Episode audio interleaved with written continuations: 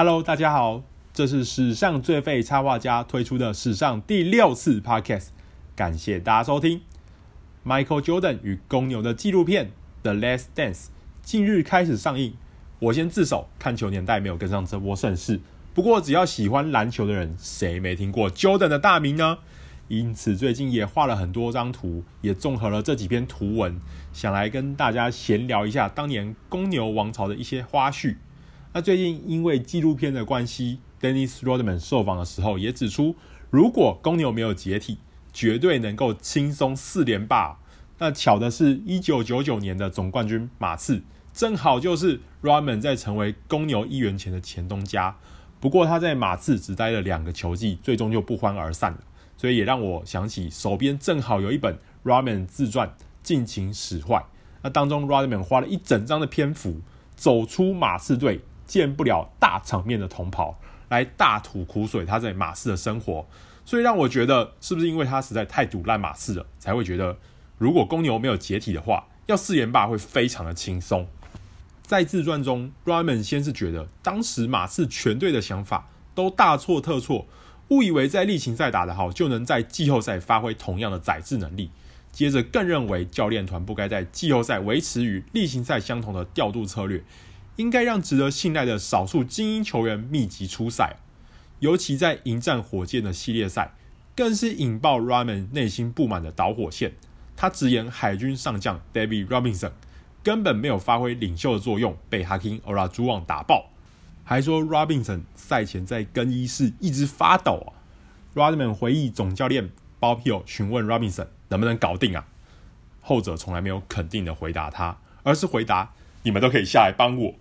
这也间接造成马刺不断选择包夹，让外线射手得到太多空档啊。他就说，Robert Horry 根本不该是英雄才对啊，是我们把他捧成一个英雄的。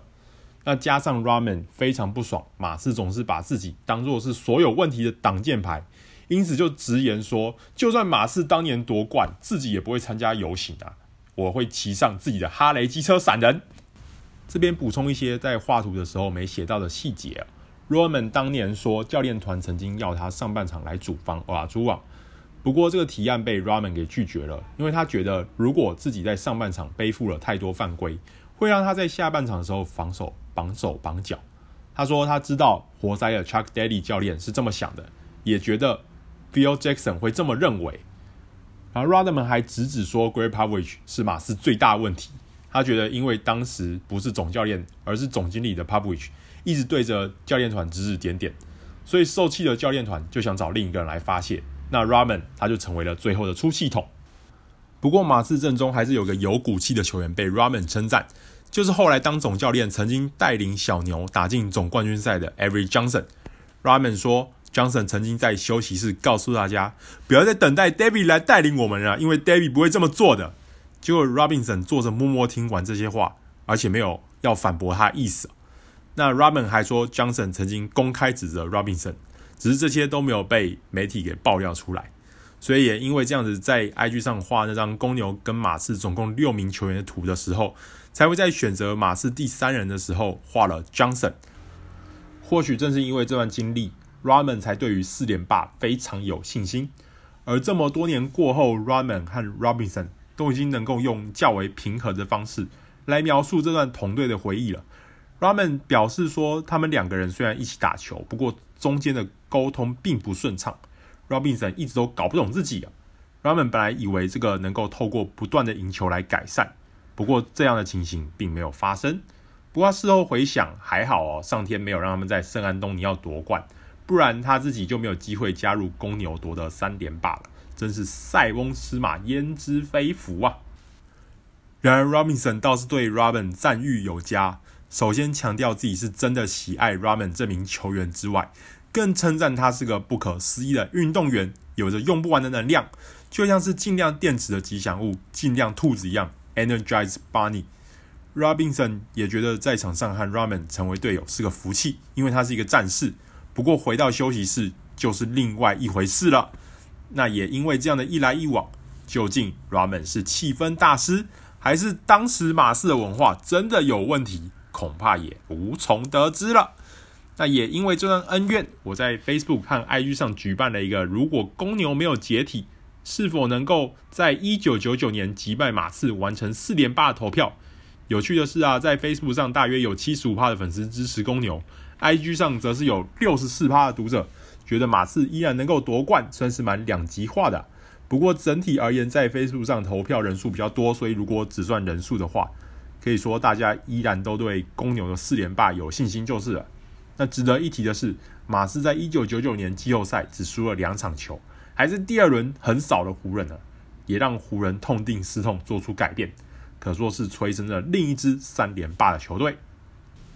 当然，我们都知道 Rodman 的特色再怎么鲜明，也掩盖不了 Jordan 在芝加哥公牛的主角光环。因此，自从 Jordan 二度退休后，球团与球迷也不断在寻找下一位精神寄托。但 Jordan 的万丈光芒，也成为许多球员拒绝在他阴影之下打球的原因，也使公牛鲜少透过自由球员市场的补强来获得得分好手。一九九八年至今二十余年了，只有两名球员平均得分达到二十五分以上。这两名球员分别是二零一零一一年球季的 Derrick Rose 跟本季的 Zach LaVine。值得一提的是，他们在该季所获得的荣耀与球队的成绩，却有着如同天与地一般的差距。公牛以状元签获得 Rose 的那年，正好是 Jordan 退休的十年之后，因此 Rose 也被视为芝加哥的下一位巨星。而二零一零一一年球季开始之前，Rose 便在训练营中宣称自己将挑战 MVP 奖项。当时外界并没有将他的宣言认真对待，不过球季结束的时候，Rose 却说到做到了。Rose 也说，他那个时候并不是在唱秋，只是自认在夏天中非常投入，想借此激励自己。Rose 这个球季平均攻下二十五点零分，带领公牛取得六十二胜的例行赛最佳战绩，也因此赢得二零一一年的年度 MVP，以二十二岁一百九十一天之龄成为史上最年轻的获奖者。只是之后发生了什么，又是另一个故事了。本季公牛的得分王 Lavin 则是在2017年因为吉米巴特勒的交易而来到芝加哥，成为一个的 Lavin 日渐展现强大的得分能力。本季目前已经有六场比赛攻下四十分以上，而在创下生涯新高四十九分的夜晚，还投进破队史纪录的十三颗三分球，也与 Stephen Curry、Klay Thompson 并列为 NBA 史上唯三位单场投进十三颗三分球以上的球员。而累计投进一百八十四颗三分球的拉宾也已经成为公牛队史单季三分球命中数保持人了。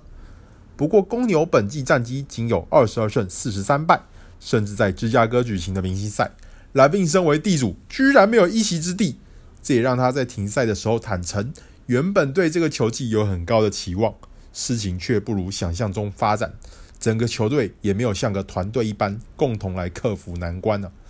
除了 Rose 和 LaVine 之外，我也在 IG 上问大家说，还有哪些1999年之后的公牛球员是他们印象深刻的？那大家的回答也蛮踊跃的。其中我觉得最有趣的是有人提到 Marcus Fizer 在来到台湾大哥大之后，跟贾凡有过冲突。那我后来 Google 了他的照片，发现他现在已经胖得不成人形了。那也有人提到 Kobe White，不过我个人对他有印象的原因不是球技，其实是名字的发音啊。另外，或许是公牛球迷真的太迫切于寻找接班人了。几年前，甚至还有八卦网站指出，Jimmy Butler 其实是 Jordan 的私生子，还把 Butler 被母亲踢出家门的原因解释为 Jordan 不愿意再提供赡养费，算是很有剧情编排能力啊。那 Butler 也是公牛队史中除了 Jordan 和 Pippen 之外，唯一一位球技平均成绩能够超过二十分、五篮板、五助攻门槛的球员了。那这样迫切于寻找救世主的现象。或许也解释了为什么 Jordan 的最后之舞已经落幕这么多年，还是让芝加哥甚至全世界的公牛球迷如此难以忘怀啊！不过，如今的公牛依然深陷于困境之中，不但未曾重返总冠军赛，今年甚至有可能写下连续三季未达三十胜的难堪纪录。不得不说，即使回忆再怎么美好，回忆过后，日子还是要继续过下去啊！